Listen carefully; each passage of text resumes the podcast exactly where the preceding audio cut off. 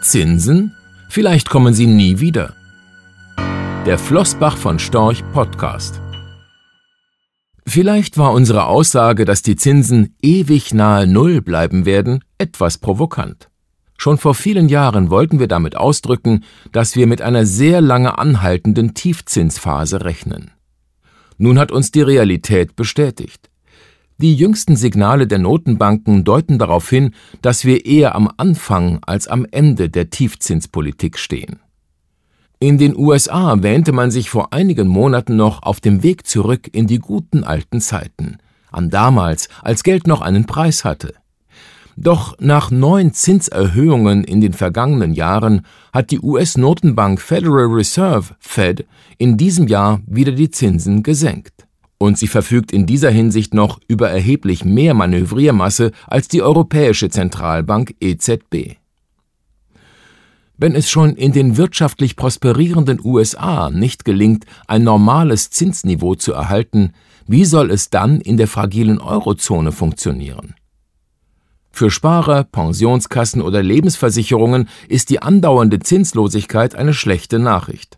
Die fehlende Aussicht auf Besserung hat Anleger in den vergangenen Monaten bewogen, selbst auf niedrigstem Renditeniveau weiter Anleihen zu kaufen. Das hat die Renditen noch weiter gedrückt.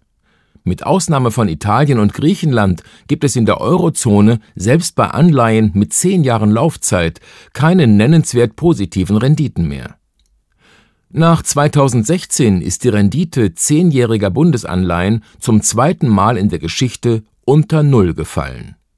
Diesmal rentiert sie allerdings deutlich tiefer und wahrscheinlich auch deutlich länger als beim Gastspiel unter der Nulllinie vor drei Jahren.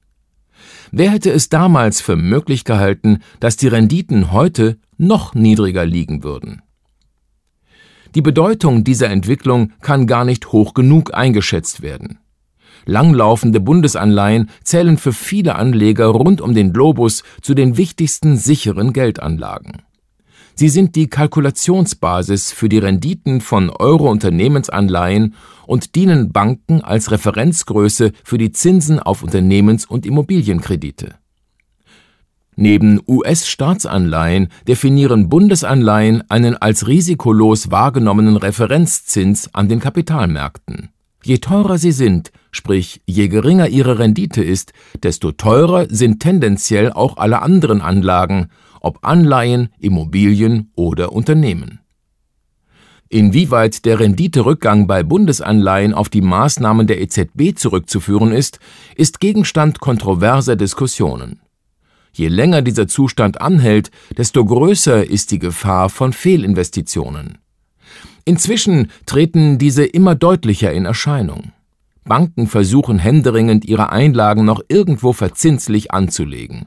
Immobilienkredite mit zehnjähriger Zinsfestschreibung werden schon zu weniger als einem Prozent vergeben. Die Immobilienpreise explodieren, weil tiefe Zinsen nicht nur zu einem Anlagenotstand führen, sondern auch die teuersten Objekte finanzierbar machen. Auch Unternehmenskredite werden billiger und ermöglichen Investitionen und Firmenübernahmen, die sich sonst nicht rechnen würden. Versicherungen, Pensionskassen und andere Großanleger erwerben Anlagen, die scheinbar sichere Zinsen und Erträge versprechen, tatsächlich aber riskant und intransparent sind. Kritisch wird die Sache, wenn der Gewöhnungseffekt so weit gediehen ist, dass die niedrigen Zinsen als selbstverständlich und dauerhaft angesehen werden. Im Immobilienbereich ist dies inzwischen weitgehend der Fall.